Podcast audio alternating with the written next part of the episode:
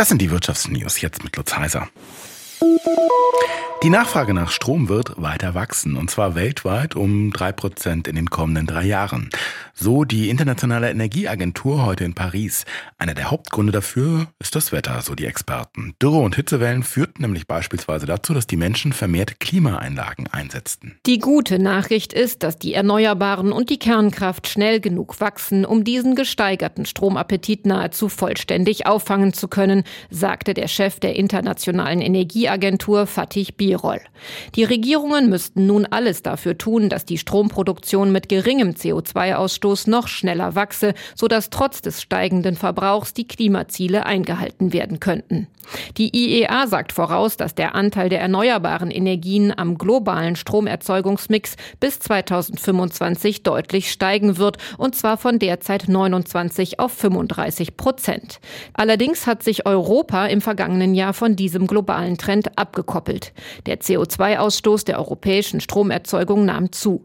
Gleichzeitig sank aufgrund von Dürreperioden die Stromerzeugung aus Wasserkraft. Außerdem mussten gerade in Frankreich Kernkraftwerke über lange Monate stillgelegt werden, um notwendige Reparatur- und Wartungsarbeiten durchführen zu können. Dieser Rückschlag für die CO2-Bilanz in Europa sei aber nur vorübergehend, heißt es in dem Bericht der Internationalen Energieagentur. Die Analysten sagen voraus, dass die Emissionen der europäischen Stromerzeugung bis 2025 um durchschnittlich 10 Prozent pro Jahr sinken werden.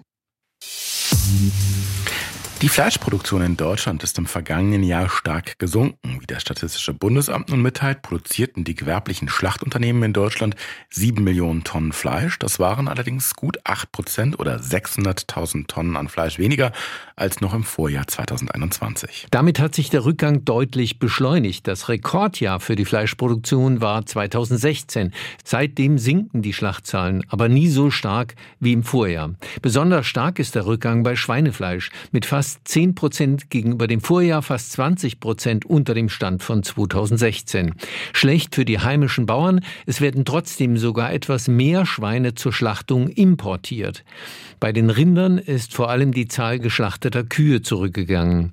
Gegen den Trend war die Produktion von Geflügelfleisch zunächst weiter gestiegen, aber nun sinkt auch die im zweiten Jahr in Folge, vor allem weil sehr viel weniger Puten geschlachtet worden sind. Werner Eckert, SWR Umweltredaktion. Ja, das waren die Wirtschaftsnews für dich zusammengestellt vom SWR. Hier kriegt ihr zweimal am Tag die wichtigsten Infos und sonntags klären wir eure Fragen.